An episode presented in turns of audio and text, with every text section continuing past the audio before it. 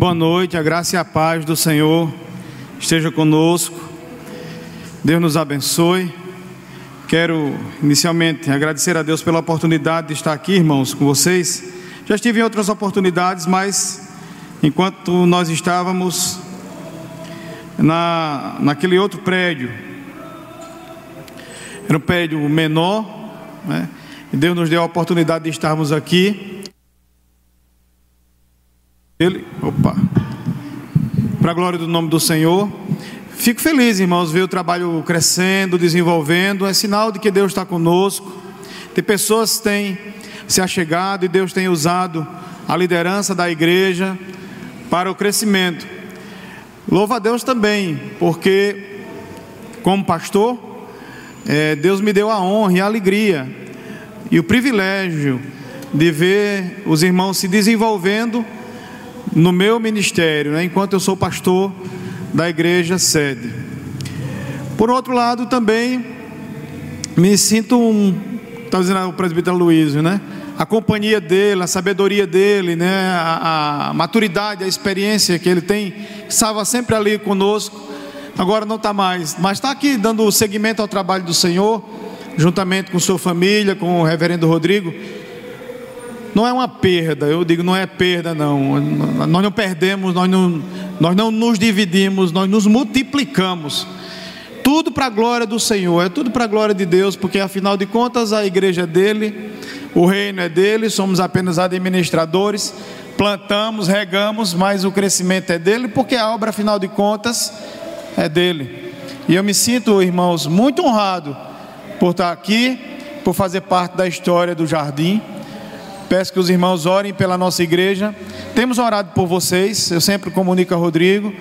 Né? Ele me pediu também, ele me falou, ele entrou em comunicação comigo. Nesse período que eu estava enfermo, ele disse que estava orando aqui. Né? Eu acredito que vocês oraram por mim. E eu peço que vocês continuem orando por mim, pelo meu ministério, para que Deus continue nos abençoando, pois nós temos orado por vocês também. Irmãos, então nós estamos no meio de celebração de 500 anos, 503 anos da reforma protestante. Outros irmãos passaram por aqui, falaram a respeito da fé. Eu fiquei incumbido de falar a respeito da fé que sustenta. E eu tenho lutado com esse tema aí alguns dias, irmãos. É, eu só posso passar uma hora e meia na frente do computador. É só um tiro que eu tenho, né? Uma hora e meia por dia. Nessa hora e meia eu tenho que fazer e dar os meus desdobramentos. Mas, para falar sobre o tema da fé que sustenta, eu tive que gastar um pouquinho mais, porque eu fiquei pensando fé que sustenta, e eu fui na escritura em busca de irmãos que foram sustentados pela fé. Não sei se alguém já passou aqui antes de mim e pregou no texto que eu irei pregar nessa noite, mas eu queria chamar a sua atenção para Hebreus capítulo 11 versículo de 1 a versículo 7. Observe é o texto. É o texto que fala claramente a respeito da fé. É o mais conhecido texto que fala a respeito da fé.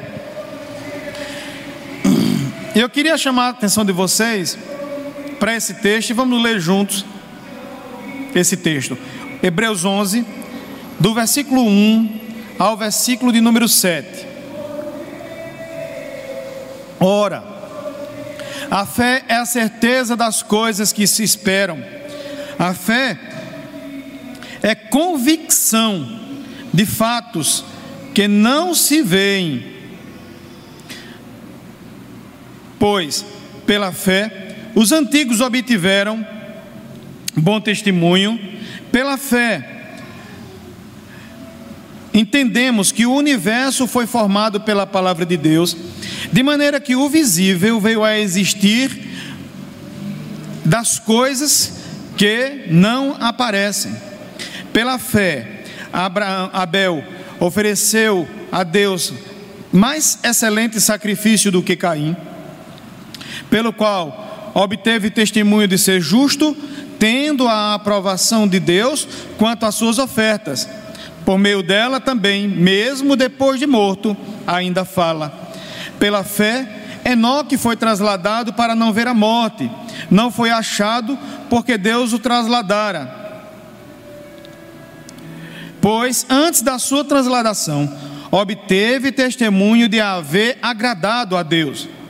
De fato, sem, fé, sem fé é impossível agradar a Deus, pois, porquanto é necessário que aqueles que se aproximam de Deus creiam que Ele existe e que se torna galardoador dos que o buscam. Pela fé, Noé obteve testemunho acerca do, do, de acontecimentos que ainda não se viam, e sendo temente a Deus, aparelhou uma arca para a salvação da sua casa, pela qual condenou o mundo e se tornou herdeiro da justiça que vem da fé. Amém. Até aí. Nosso Deus, por misericórdia, por tua graça que é infinita e que se renova, e tua misericórdia que se renova a cada manhã, suplicamos ao Senhor que, em nome de Jesus, por tua bondade, fale ao nosso coração, clareando, Senhor Deus, o texto que foi lido para nós, ao passo que possamos compreendê-lo e aplicarmos ao nosso coração e mudarmos o nosso modo de vida através da palavra. Em nome de Jesus Cristo. Amém. Amém. Meus irmãos, a fé, ela é cardinal para o cristianismo. Os reformadores entenderam isso. Os reformadores observaram que o artigo de fé mais atacado pelo adversário é a, a justificação pela fé somente. A justificação pela fé somente foi atacada na Idade Média, foi atacada sobretudo no Iluminismo, onde a razão quis sobrepor a fé e a fé foi escanteada. A fé é atacada hoje, de modo que muitos não entendem o, o que realmente é a fé. Os reformadores se levantaram em batalha em defesa da fé. Eles disseram categoricamente que a fé é o principal artigo, é o, é o, é o eixo central do cristianismo. Eles disseram que a fé, o, a fé é o artigo que sustenta o cristianismo. Por ela, a igreja permanece de pé ou cai. Ou seja, ela é cardinal para a fé cristã, para o que chamamos de fé cristã. A fé é o alicerce de todo o arcabouço teológico do cristianismo. Eles lutaram por isso, defenderam isso, afirmaram categoricamente que não há outro meio de agradarmos a Deus, não há outro meio do homem ser salvo a não ser sendo justificado por Deus através da fé. Se vocês observarem, o escritor aos Hebreus está dizendo a mesma coisa, ou os reformadores disseram a mesma coisa que o escritor aos Hebreus. A fé é cardinal para o cristianismo. Se você observar o versículo 6 do texto que lemos, ele diz expressamente: sem fé é impossível agradar a Deus. Então, a fé para o escritor aos Hebreus, ela é cardinal. Sem ela, o cristianismo permanece de pé ou cai. Eu quero lembrar aos irmãos a razão pela qual esse texto foi colocado aqui. O texto do capítulo 11 foi colocado aqui, não porque o escritor queria refutar as falsas ideias de um ateu do seu tempo, ele foi colocado aqui não para dar uma justificativa da explicação do universo, ele não está tentando aqui explicar a razão pela qual o cosmos existe, ele não está tentando dar uma explicação contraditando a ciência de que a fé suplanta a ciência, ou que a ciência sem a fé é morta, não é esse o objetivo do autor, não é? E a pergunta que fazemos é: por que então? O texto no capítulo 11 de Hebreus foi colocado aqui. Nós sabemos que esses irmãos a quem essa carta foi endereçada, eles eram hebreus, eles eram judeus, convertidos ao cristianismo.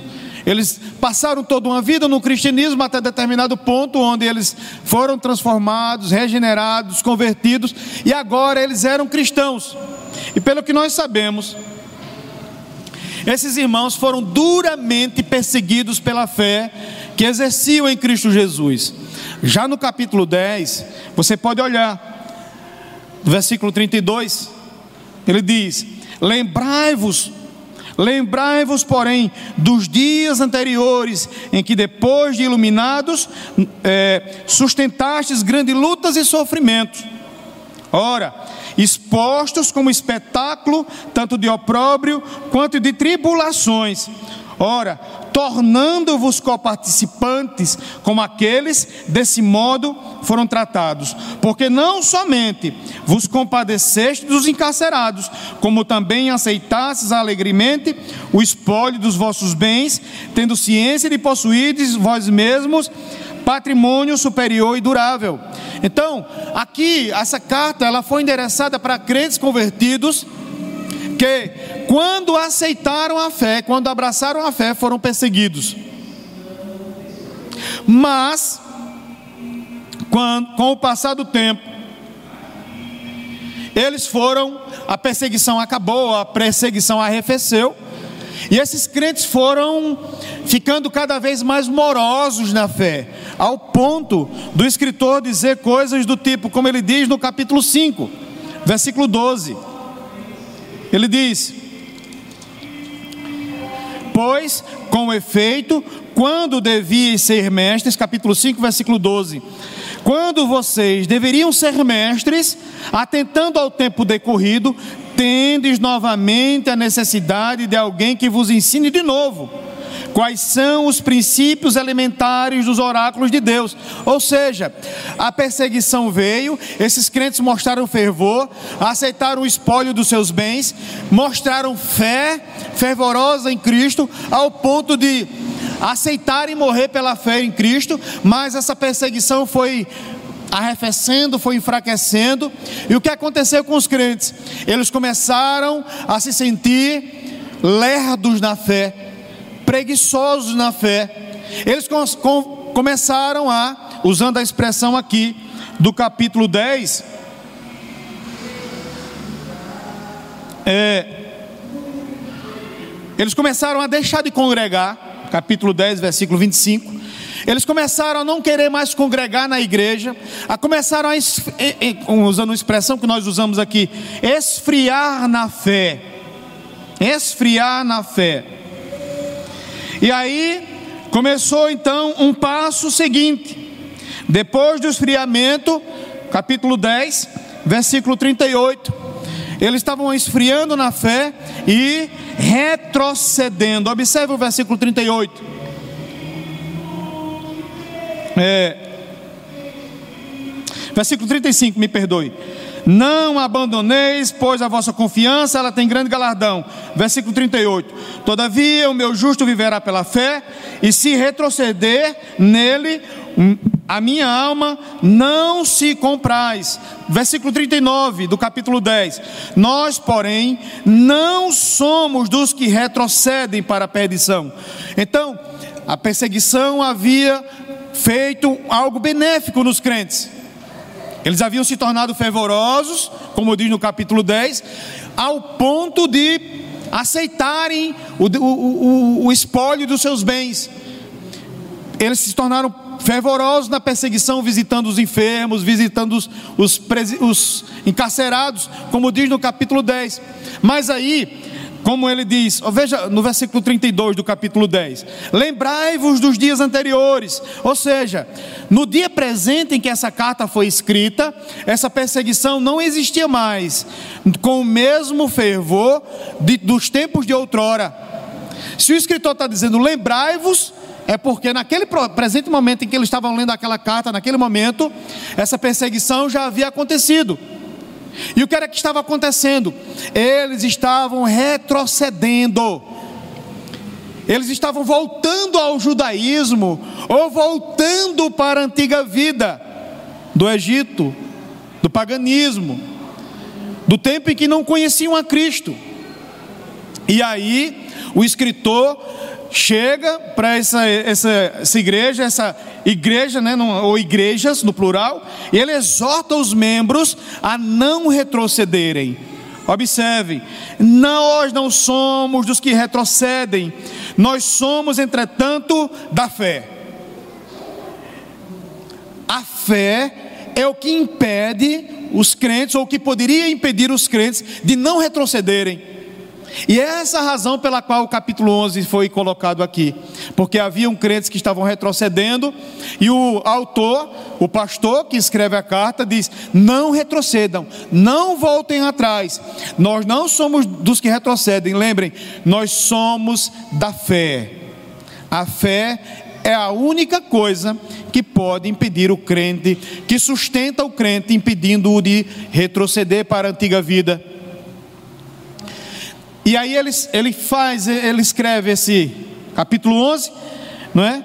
Que um puritano chamou de o pequeno livro dos mártires. O pequeno livro dos mártires. Esse capítulo está aí não para é, mostrar o quão valioso é também isso, né? mas não somente isso, para mostrar o quão valioso é a fé. Mas esses homens da galeria da fé foram inseridos aí para explicar o que o autor diz no versículo 39 do capítulo 10. Aí, ele está chamando os crentes a continuarem perseverando e não retrocederem na fé. E aí ele cita o exemplo. Ele vai dizer, irmãos, várias coisas a respeito da fé no capítulo 11. Eu quero chamar sua atenção é, meus irmãos, me perdoem meu jeito de falar, eu eu tô ainda é, eu descobri recentemente que eu tenho hernia de disco e descobri da pior maneira possível. E eu não posso passar muito tempo em pé, né? Então assim, eu ainda faz, não faz um mês ainda que descobri isso, eu tô, ainda estou ainda para ir ao médico de coluna. Então sentindo muitas dores. Então, eu, enquanto eu estiver aqui, se eu estiver dando essas pausas aí, é porque eu ainda estou sentindo um incômodo aí, peço a, desculpa aos irmãos. É, então a razão pela qual o capítulo 11 está aí é para explicar o que ele diz no versículo 39. A fé, a fé é o que impulsiona o crente a não retroceder. Observe que esse é o objetivo do autor. Observe, por exemplo, como nós já lemos, o versículo 35 do capítulo 10. Ele cita novamente a questão da fé. Não abandoneis, portanto, a vossa confiança.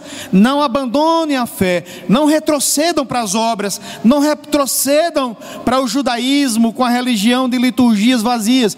Continuem confiando, porque a confiança tem grande galardão. Eles tinham que continuar na fé e não voltar para as obras, para o que era visível, para o que era palpável no judaísmo, mas continuar na caminhada da fé. E ele diz três coisas a respeito da fé. Todas as três coisas no texto que nós lemos, do versículo 1 ao versículo 7, todas as três coisas começam com a letra E. Ele explica a fé, versículo 1 a 3, explica, 1 a 3. Depois ele exemplifica a fé, versículo 4 e versículo 7. E depois ele, deixa eu ler aqui que eu não lembro. Ele enfatiza a fé, versículo 6. Ele explica a fé, versículo de 1 a 3. Ele exemplifica a fé, versículo 4 e versículo 7. E ele enfatiza a necessidade da fé no versículo 6. Vamos ver então a explicação da fé. Ele diz: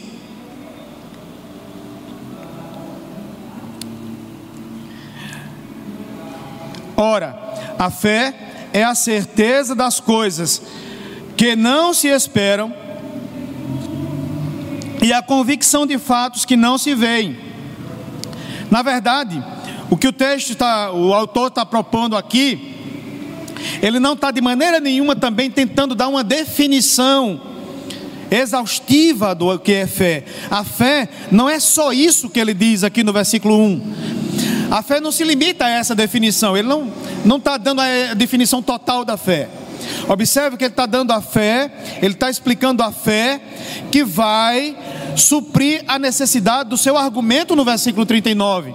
Então, fé é a certeza das coisas que se esperam e convicção de fatos que não se veem, porque esses crentes queriam retroceder para a antiga fé, para antigas obras, para o visível, para o palpável da religião judaica, do judaísmo. E agora ele dá essa nota explicativa do que é confiança em Deus, como ele havia falado no versículo 35. E ele diz categoricamente. A fé é certeza. A palavra certeza no original é estacar, fincar. Né? Quando nós queremos, é, ou, ou melhor, alicerçar alguma coisa, a fé é a, o alicerce, ou é a coisa que nos prende. A fé, então, para o escritor aos Hebreus, na tentativa de impedir os crentes de retrocederem, a fé ela tem um papel preponderante na perseverança do crente. Ela nos dá convicção, ela nos dá certeza. Ela nos firma os passos, ela não faz, não nos faz caminhar a esmo, em círculos, ela nos traz convicção. A fé não é um salto no escuro, a fé não é crer no, no absurdo, não, a fé nos permite ter o, os pés plantados no chão. A fé nos traz certeza, convicção, a fé nos alicerça. Agora observe que o autor ele está querendo fazer com que os seus leitores entendam que eles têm que olhar para o passado, para a história de grandes homens do passado, para o que aconteceu no passado antigo. Aí ele lembra da fé. A fé então é certeza das coisas que se esperam e convicções das, de fatos que não se veem, porque a fé, ela tem um alicerce sólido sobre o qual ela está fundamentado. E sobre o que ela está fundamentada? Sobre o que a fé está fundamentada? No que virá ou no que já veio? No que já aconteceu? A fé, ela se fundamenta nas promessas do passado, no que Deus já fez no passado. A fé, ela tem uma, um papel fundamental na nossa perseverança, porque ela nos faz olhar para os grandes feitos de Deus no passado, para como Deus operou através dos grandes homens do passado. A fé, ela olha para frente, mas antes de olhar para frente, ela olha para o passado. Observe que o autor vem falando de grandes homens, de grandes acontecimentos do passado, de grandes líderes que motivaram que serviram como uma nuvem de testemunha para os crentes. Então, a fé, ela, ela nos faz pisar com solidez, porque nós sabemos o que Deus fez no passado, na história de Israel. Aqueles crentes, eles não poderiam passar uma borracha em tudo que aconteceu no Antigo Testamento, se eles quiserem continuar perseverando. Eles vão perseverar, porque eles têm um lastro de conhecimento de Deus no Antigo Testamento. Por isso que a fé nos ajuda a perseverar, porque ela está fundamentada nos grandes feitos do passado. A fé é viver uma esperança que é tal, que é tão real, que dá segurança absoluta ao cristão das coisas que virão no futuro. Observe o que é que ele diz no versículo 1. Ela é a certeza das coisas que se esperam, ou seja, está lá na frente, vai acontecer, ela vem. Eu tenho absoluta certeza que aquele que prometeu, ele virá, ele não tarda, por quê? Porque ele prometeu no passado. Eu espero convictamente. Por quê? Porque ele prometeu desde o, de Gênesis 3,15 que o Messias viria, que ele iria restaurar todas as coisas. Então, esses crentes eles poderiam andar no, nas pisaduras da fé do, dos irmãos do passado, que isso é o correto, e eles poderiam esperar com toda certeza os, os é, é, os eventos que Deus prometeu que aconteceriam no futuro. Ele diz: é a, é a certeza das coisas que se esperam e a convicção de fatos que não se veem, ainda que não vejam, nós cremos.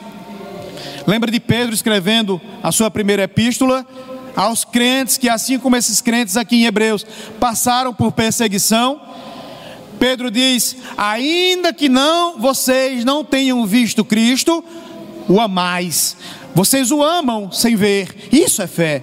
Mas por que eles amam a Cristo sem ver? Porque eles têm convicção, eles têm certeza, eles têm fé nas promessas de que Deus fez no passado. É tanto que o autor começa a falar da criação. aqui no capítulo 11, né? Ele puxa lá para trás para Gênesis 1. Nós cremos que o universo foi criado do nada pela fé, pela palavra de Deus. Por quê? Porque o Deus lá do passado que criou isso me dá a garantia de que eu posso andar por fé e eu ver a materialização das suas promessas. É sempre assim. Nós podemos ter certeza que Deus cumprirá a sua promessa, de que está conosco em todo o tempo até a consumação dos séculos. E como é que você crê nisso? Pela fé. Porque Ele me prometeu que nunca me abandonaria, que de modo algum me deixaria. A gente vê isso, irmãos, já no Antigo Testamento. Aqueles irmãos do Antigo Testamento, eles andaram nos rudimentos da fé andaram como que por sombras, ele não via a, a, a, a claridade das coisas, não é? ele não tinha a totalidade do Cristo e da Escritura como nós temos hoje, mas eles andavam por fé, eles enxergavam o invisível pela fé. Há um episódio no Antigo Testamento muito categórico. 2 Reis, capítulo 6, versículo 12, versículo 17. Os exércitos inimigos cercam o lugar onde estava Eliseu, e o moço de Eliseu fica aterrado de medo. E ele diz: Agora nós, o moço diz: Agora nós seremos destruídos pelo inimigo. E Eliseu, ele diz: Senhor, abre os olhos de, de Geazi, para que ele veja quem está conosco. Deus abre os olhos de Geazi e ele vê multidão de anjos, ele vê uma legião de anjos nos montes protegendo a cidade. Por quê? Eliseu tinha tão, tal certeza de que eles não estavam só, porque Deus havia prometido que nunca abandonaria seu povo. A coluna de nuvem, a coluna de fogo, Deus nunca deixou o seu povo sozinho. Nós podemos andar pelos lugares mais ermos, mais sombrios dessa terra, e ter certeza de que o Senhor está conosco ali, porque Ele nos prometeu. Isso é fé. É quando nós lançamos a nossa confiança na Sua promessa. Se Ele disse, Ele é fiel para cumprir. Se Ele disse que não vai nos abandonar. Se Ele disse que habita no meio dos nossos louvores. Que, se Ele disse que se nós orássemos com fé, crendo, receberíamos, nós não podemos duvidar por incredulidade. Pink, Arthur Pink, não é? Um pregador batista. Ele disse. Ele usou uma analogia para explicar o livro, esse versículo de Hebreus. Ele disse: Esse texto é como dois homens que estivessem no navio, olhando ambos para a mesma direção. Um olha e diz: Eu não estou vendo nada no horizonte, eu não vejo nenhuma ilha, nenhuma embarcação no horizonte. O outro diz assim: Eu estou vendo não apenas uma ilha, mas estou vendo vários e vários navios vindo para nos ajudar. O primeiro olhou apenas com os seus olhos, o outro, o segundo, que viu mais coisas, olhou com um telescópio. É isso que o escritor aos Hebreus está dizendo. Ele está dizendo, ensinando aos seus leitores, que eles podem ver muito mais ou muito além do que os olhos naturais podem enxergar. Nossa, não há nenhuma luta entre a fé e a ciência. Só existe a crença de que Deus criou o mundo do nada e a loucura. Só existe isso. Só existe o fato de que o Senhor, com Sua palavra, criou tudo do absolutamente nada e os loucos. Só isso. Os mais estudiosos, PHDs, que afirmam, como Richard Dawkins, que Deus é um delírio, que a fé naufragou, que não há fé, que a fé é algo que não exige convicções, que não pode ser provado, e que por isso ela deve ser totalmente desmerecida, é louco.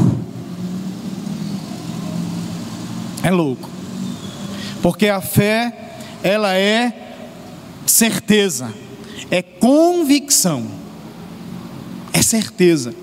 Se tem alguém mais convicto e mais certo, somos nós cristãos.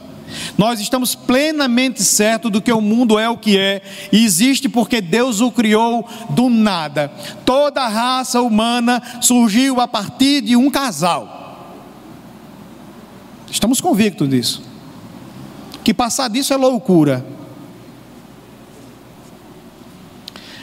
Então, um livro muito bom que eu queria que os, eu indico aos irmãos: Verdade Absoluta Verdade absoluta. Nancy Pearson, já, alguém já, já leram esse livro?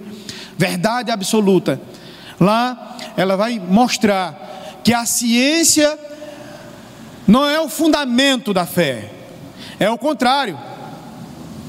A fé deu origem à ciência. Ela diz: o que motiva o cientista a sair e estudar o mundo? Se eles creem que o mundo veio à origem através do caos, o caos deu origem à ordem. Como é que você vai estudar o caos? O cientista se sente motivado a estudar porque ele sabe que há uma ordem no mundo, que há uma harmonia no universo, que ele pode lançar os seus cálculos e os seus cálculos serem precisos, porque não há caos no universo. Se fosse como eles dizem, jamais o universo poderia ser estudado. Se, ela diz lá no livro: se nós pudéssemos pensar na figura de um cientista, como era que você pensaria num cientista? Um homem num laboratório cheio de máscara e um, um, é, pipetas e aqueles tubos de ensaio.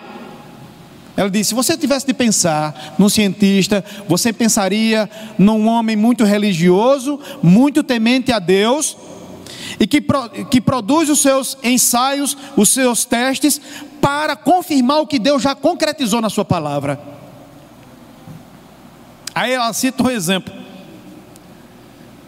Os grandes cientistas foram também grandes religiosos. Por exemplo, né? O descobridor do DNA era um monge. Por quê? Eles acreditavam que o mundo apenas ia revelar algo que nós já sabemos pela fé que Deus revelou na Sua palavra, que há ordem no mundo, que nós podemos aprender de Deus no mundo.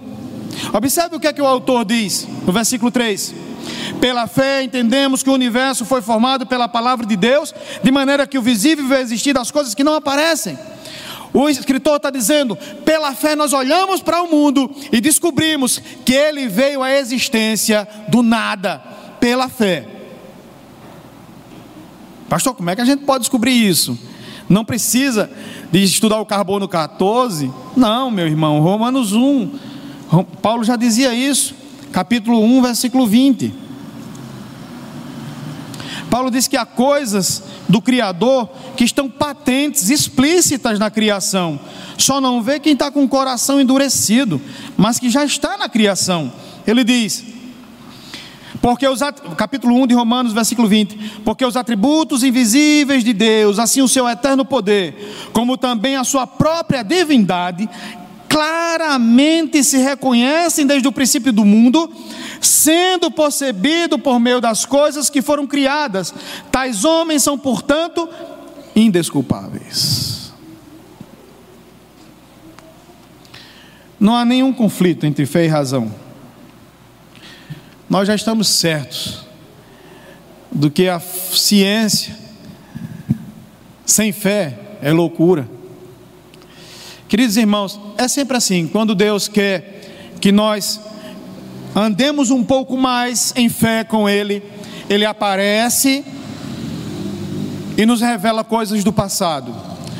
Sempre é assim, como nessa mesma estrutura de pensamento do escritor aos Hebreus. Ele aparece para nós, para nos estimular, para nos fazer andar mais, um, mais uma milha com Ele. Ele não nos revela coisas grandes lá da frente, Ele nos faz ter certeza das, e convicção das coisas que já passaram. Por exemplo, quando Deus aparece a Jacó, no Gênesis 28, pela primeira vez, Deus diz a Jacó: Eu sou o Deus dos teus pais. Eu sou o Deus de Abraão e sou o Deus do teu pai Isaac. Ou seja, Deus faz com que ele olhe para trás. Da mesma forma, quando Deus aparece a Moisés e quer que Moisés siga adiante com o povo, Deus não revela o que vai fazer ao abrir o mar vermelho, não, revela que vai abrir o mar vermelho, vai fazer jorrar a água da pedra. Deus não diz nada do futuro. Deus diz: Eu sou Deus dos teus pais, de Abraão, de Isaac e de Jacó. Deus quer que nós tenhamos fé fundamentada naquilo que Ele fez. A fé, portanto, ela é, tem um caráter preponderante na nossa perseverança. E a fé tem um caráter preponderante na nossa santificação. Observe o versículo 2: Pois pela fé os, os antigos obtiveram o bom testemunho. Bom testemunho de quem? No original é tipo a aprovação. Eles andaram por fé no Antigo Testamento e obtiveram a aprovação. Deus disse: tudo bem, eu gosto desse jeito que vocês andam, é o jeito correto. Eles obtiveram a aprovação de Deus e obtiveram o testemunho de todos, todos à sua volta. Todos olharam para Israel e souberam, pelo modo que eles viviam pela fé, que aquele povo era um povo distinto, que eles eram um povo diferente. Eles não andavam por vistas, eles não davam ouvido ao que todo mundo dizia, eles tinham uma lei que, que os norteava. E ele diz claramente: os antigos obtiveram bom testemunho, Deus deu a sua aprovação a ele, eles tiveram o sim de Deus. A fé tem um papel preponderante também na nossa santificação. Devemos andar por fé se quisermos ter um bom testemunho, tanto de Deus quanto da sociedade na qual estamos inseridos. E a fé também nos ajuda, é fundamental, é cardinal para entendermos o universo. Jamais conseguiremos entender o universo, como diz os cientistas, apenas em ensaios laboratoriais. Não, é preciso da fé. Versículo de número 3. Nós vamos entender o mundo melhor pela fé. Segundo lugar, ele explica a fé e, em segundo lugar, ele exemplifica a fé. E aí ele vai mostrar o que ele diz no versículo 2: que esses homens obtiveram bom testemunho. E ele vai citar alguns homens que tiveram esse bom testemunho. Vocês podem observar, por exemplo, é, no versículo 4, pela fé, ele vai citar três exemplos de fé: Abel, versículo 4, Enoque, versículo 5, e Noé, no versículo 7, correto? Agora, observe uma expressão que ele usa, que para enfatizar o que ele disse no versículo 2, ou para ratificar o que ele diz no versículo 2. Ele disse no versículo 2 que esses homens obtiveram é, o aval de Deus, o bom testemunho. Aí observe, o versículo 4. Pela fé, Abel ofereceu mais excelente sacrifício do que Caim, pelo qual, o que? Obteve bom testemunho. O que ele havia dito no versículo 2, obteve a aprovação. Abel. Observe o versículo 5. Pela fé, Enoque foi trasladado para não ver a morte, e não foi achado porque Deus o trasladara, pois antes da sua transladação,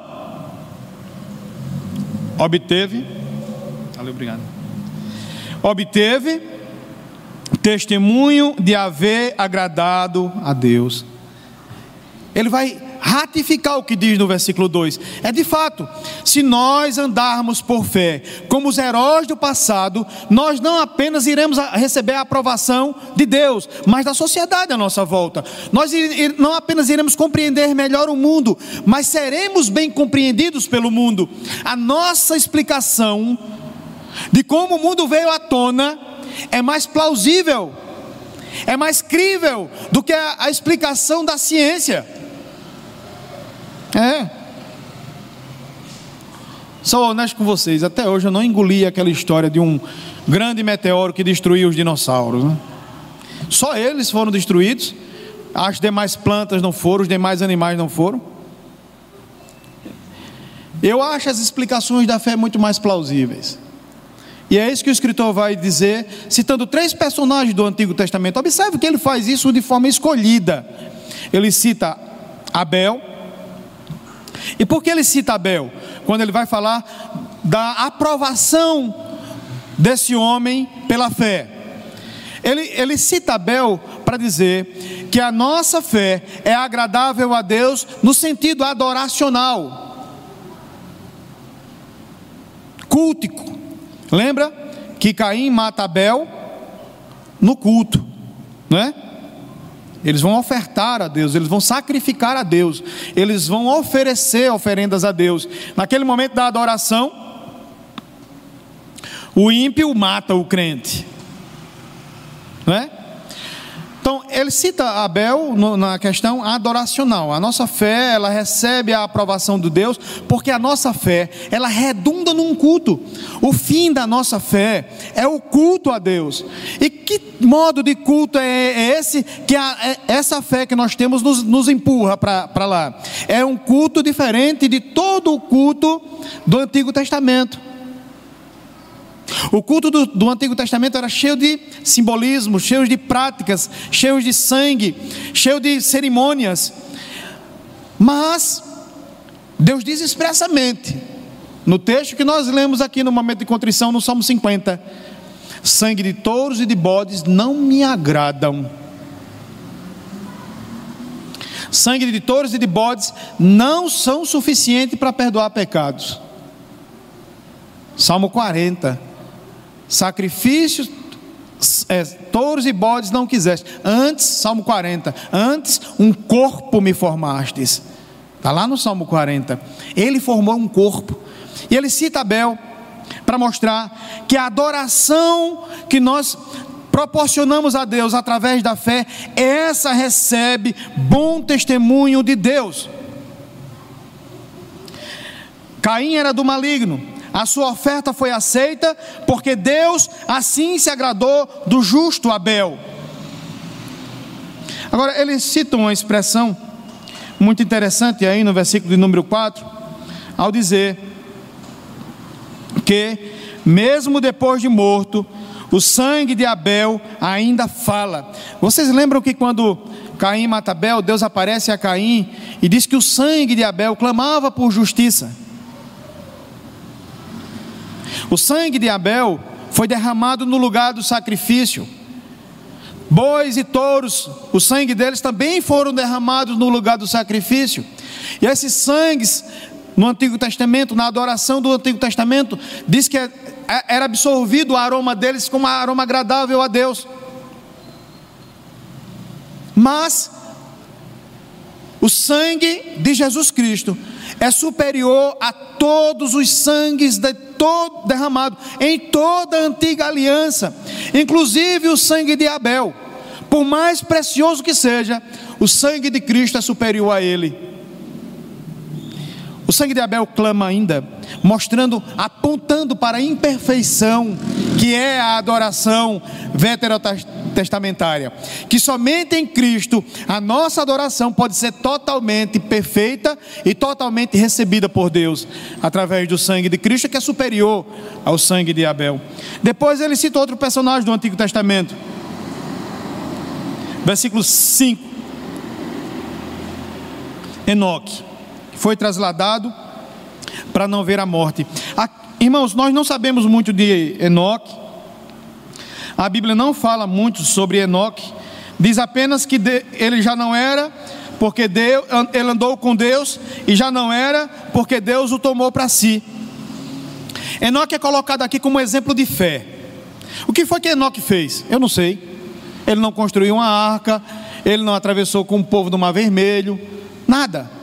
O texto diz lá em Gênesis que ele simplesmente andou com Deus, ou exerceu sua fé em Deus, ele canalizou sua fé para Deus, pronto. E isso foi o suficiente para agradar a Deus e Deus tomá-lo para si, para Deus salvá-lo, para Deus arrebatá-lo. O que o escritor está dizendo é que quando nós exercemos a nossa fé, como aqueles antigos homens do passado, para Deus, nós cremos nele, temos convicção com, e andamos com Deus, a palavra andar aí é ter uma vida né, ter uma vida com Deus, isso é agradável a Deus. Isso vai fazer com que nós nos aproximemos mais de Deus. Enoque, andou com Deus ao ponto de se aproximar tanto de Deus que Deus o tomou para si. É como aquela menininha da escola dominical, assistiu a aula de, sobre Enoque na escola dominical, e a mãe dela perguntou, quando ela chegou em casa, sobre o que foi a aula, minha filha? Ela disse, foi sobre Enoque. E a mãe perguntou, e o que foi que você aprendeu? Ela disse: Eu aprendi, mãe, que quando a gente anda com Deus, que Enoque andou com Deus e foi para tão longe da casa dele, da casa de Enoque, que Deus disse: Pronto, meu filho, você está distante demais da sua casa, vai ficar aqui morando na minha casa. Exatamente isso. Quando nós andamos por fé e nos aproximamos de Deus, Deus nos toma para si. Quando nós atingimos um padrão de fé semelhante ao de Enoque, semelhante ao de Elias, nós somos homens, como diz no capítulo 11 ainda,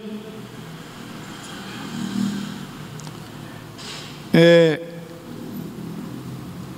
homens dos quais o mundo não era digno, versículo 38.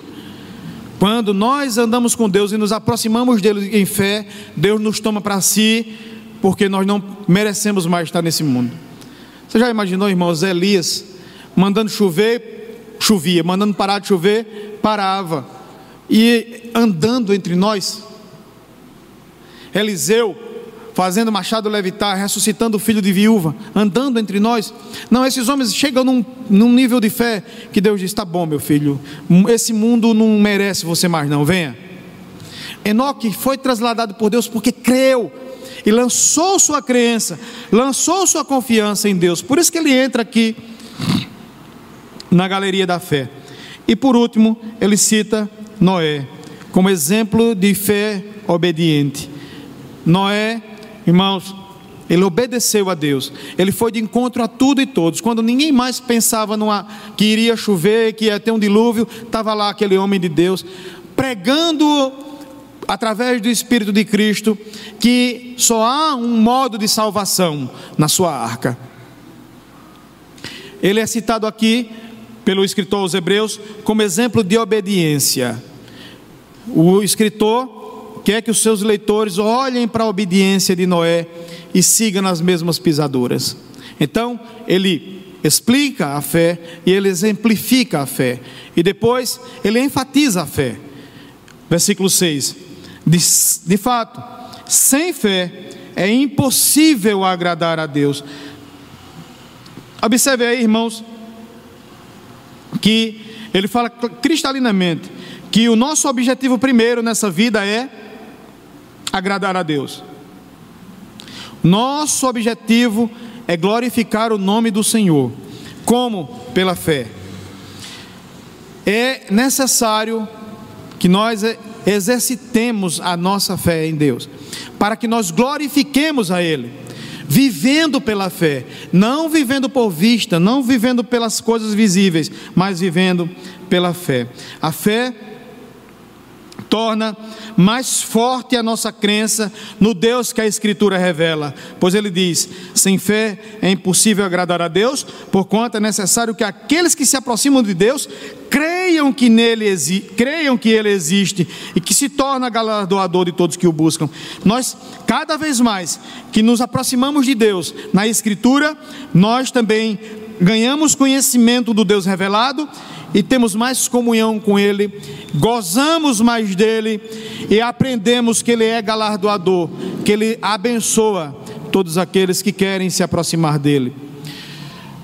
Muitas tribulações há para aqueles que querem viver piedosamente em Cristo, mas muitas bênçãos também há para todos que querem viver piedosamente em Cristo. Queridos irmãos,